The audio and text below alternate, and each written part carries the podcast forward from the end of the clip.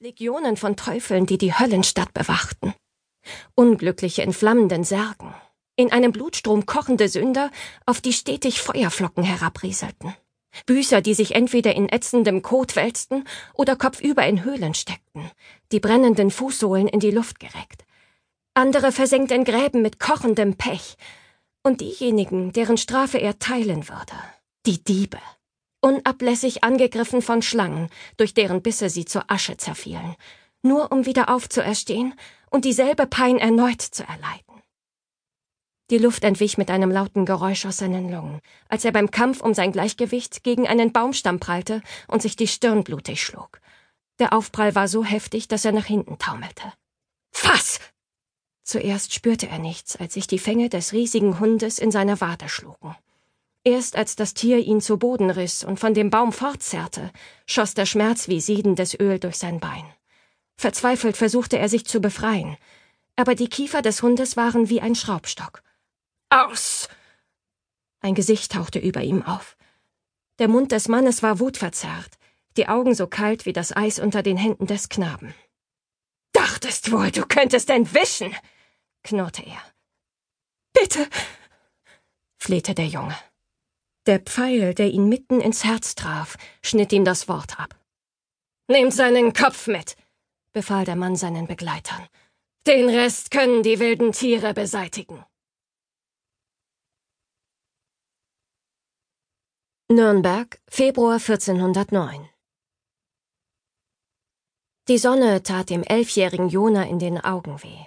Sie stand direkt über der trutzigen Feste, die hoch über der Stadt Nürnberg thronte, und blendete schon von weitem. Der Schnee auf den Dächern warf das Licht gleißend zurück, weshalb Jona den Blick auf den von Hunderten von Rädern, Hufen und Füßen aufgewühlten Boden senkte.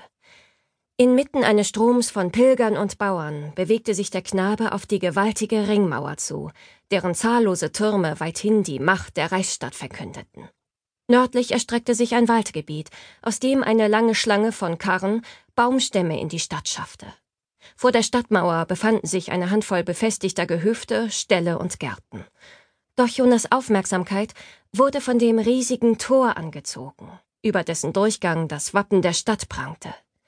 Ein breiter Holzsteg führte über den Wallgraben, wo Torwächter in glänzenden Harnischen den Reisenden in den Weg traten. Als Jona keine zwei Steinwürfe mehr von dem Stadttor unter der Reichsfeste entfernt war, sah er sich verstohlen um. Du kannst genauso gut gleich wieder umkehren, hatte ihm ein anderer Waisenknabe im Pilgerspital Heiligkreuz geraten. Dort hatte Jona ein Nachtlager und ein einfaches Mahl erhalten. Das erste Mal, seit er vor vier Tagen vom Henker aus Bamberg hinausgeprügelt worden war. Die Erinnerung an die furchtbaren Schläge ließen ihn instinktiv den Kopf einziehen und mit der rechten nach seinem Rücken tasten, der immer noch grün und blau war. Er wusste, dass er Glück gehabt hatte, dass der Richter milde gezeigt hatte denn der Diebstahl des Brotleibes hätte ihn ebenso gut einen Finger kosten können. Er ließ die Hand wieder sinken und suchte nach einem Gefährt, das für sein Vorhaben geeignet war. In Nürnberg kann nicht jeder betteln, hatte der Junge im Spital gesagt, und Jona damit fast die Hoffnung geraubt.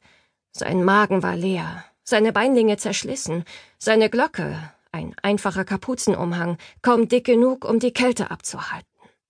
Eigentlich dürfen nur Einheimische in der Stadt um Almosen bitten, hatte der andere Waisenknabe ihn informiert. Wer betteln will, muss zwei Zeugen beibringen, die seine Bedürftigkeit beschwören und eine Bettelmarke kaufen. Jona hatte ihn ungläubig angesehen. Die Bettelmarke muss offen getragen werden, hatte der Junge weiter berichtet. Wer ohne aufgegriffen wird, bekommt Ärger mit dem Bettelmeister und den Stadtknechten. Als Jona seine wenigen Pfennige aus der Tasche gezogen hatte, um sie zu zählen, hatte der Junge abgewinkt. Als fremder Bettler darf man sich nur drei Tage in der Stadt aufhalten. Verding dich lieber als Mörtelträger beim Bau der neuen Ringmauer. Aber darauf hatte Jona nicht die geringste Lust. War er nicht wegen der harten Arbeit aus dem Elisabethenspital in Bamberg fortgelaufen? Wie dumm wäre es jetzt, in einer anderen Stadt noch härter zu schuften, um etwas zwischen die Zähne zu bekommen. Sein Blick blieb an einem Karren haften, auf dem sich Butterfässer stapelten. Da er nicht vorhatte, Nürnberg nach nur drei Tagen wieder zu verlassen, blieb ihm keine andere Wahl, als sich heimlich in die Stadt zu stehlen. Denn für den Torzoll reichten seine bescheidenen Mittel ganz sicher nicht aus. Er zog die Kapuze seiner Glocke über den Kopf und schlängelte sich zwischen den Wartenden hindurch. Hier und da erntete er Protest. Ein bulliger Müller versetzte ihm gar einen Rippenstoß, aber Jona ignorierte sein Schimpfen. Als wäre es das Selbstverständlichste auf der Welt, näherte er sich dem Karren mit den Fässern, dessen Lenker genauso träge den Kopf hängen ließ wie der Ochse davor. Zwei Schritte hinter der Pritsche machte Jona Halt, gab vor, die Lumpen an seinen Füßen neu wickeln zu müssen, und ging in die Knie. Während er versuchte, seinen hämmernden Herzschlag zu beruhigen, sammelte er Mut. Er durfte einfach nicht daran denken, was passieren würde, wenn man ihn entdeckte, bevor er in der Stadt war. Die Nürnberger sind töricht, redete er sich ein. Hatte nicht sein Held, Till Eulenspiegel, ihnen einen Streich um den anderen gespielt? Wenn die Stadtwächter wirklich so einfältig waren, wie es einige der Eulenspiegeleien vermuten ließen, dann würde es ein leichtes sein, sich in Nürnberg durchzuschlagen. Jona warf einen Blick über die Schulter. Als er sicher war, dass ihm niemand Beachtung schenkte, sprang er geschickt auf die Pritsche des Butterkarrens und duckte sich zwischen die Fässer. Sein Puls machte einen erschreckten Satz, als sich das Gefährt keine zwei Atemzüge später in Bewegung setzte. Allerdings war seine Furcht, der Lenker könnte ihn entdeckt haben, unbegründet. Nach wenigen quietschenden Umdrehungen der Räder kam der Karren wieder zum Stehen und das Warten begann von neuem. Beinahe eine Stunde musste Jona zusammengekauert zwischen den Fässern ausharren, bis der Bauer endlich das Tor erreichte. Um nicht von den Wächtern gesehen zu werden, machte er sich noch kleiner und hielt den Atem an. Während der Bauer mit den Stadtwachen verhandelte, fragte Jona sich, ob es ihm auch gelingen würde, den Stadtknechten ein Schnippchen zu schlagen. Würde er ebenso verwegen sein wie Eulenspiegel, der die Wachen im Wächterhaus beim Rathaus zum Baden geschickt hatte? Ein Grinsen stahl sich auf sein Gesicht, als er sich die Geschichte in Erinnerung rief. Offenbar hatte Eulenspiegel eines Nachts drei Bohlen aus dem Brückensteg zwischen dem Saumarkt und dem Wächterhaus entfernt, um danach die Stadtwachen mit allerlei Geschrei anzulocken. Als diese ihm hinterhergelaufen waren, hatte er selbst einen großen Satz gemacht, wohingegen seine drei Verfolger in der Pegnitz gelandet waren. Jona konnte sich das Spektakel nur allzu gut vorstellen. Wie gerne er in dieser Nacht dabei gewesen wäre. Als der Wagen endlich wieder anfuhr und über unebenes Kopfsteinpflaster holperte, ließ er erleichtert die Luft aus den Lungen entweichen. Er hatte es geschafft. Am liebsten hätte er einen Freudentanz vollführt, so groß war seine Erleichterung. Eine Zeit lang blieb er zwischen den Fässern hocken und hielt den Kopf unten. Doch sobald der Wagen die gepflasterte Straße verließ und die Räder sich in harschigen Schnee gruben, wagte er einen Blick über die Ladefläche des Karrens. Was er sah, hätte ihn um ein Haar einen erstaunten Ruf ausstoßen lassen. Keine zehn Zoll von seiner Nase entfernt glotzte ihm das Gesicht eines zahnlosen Reisigweibes entgegen. Die gebeugte Alte wartete mit trüben Augen, bis der Butterkarren an ihr vorbeigerumpelt war, ehe sie über die Straße huschte und in einem Kellerloch verschwand. So viele Menschen drängten sich vor und hinter dem Wagen, dass der Lenker anhalten musste, um niemanden zu überrollen.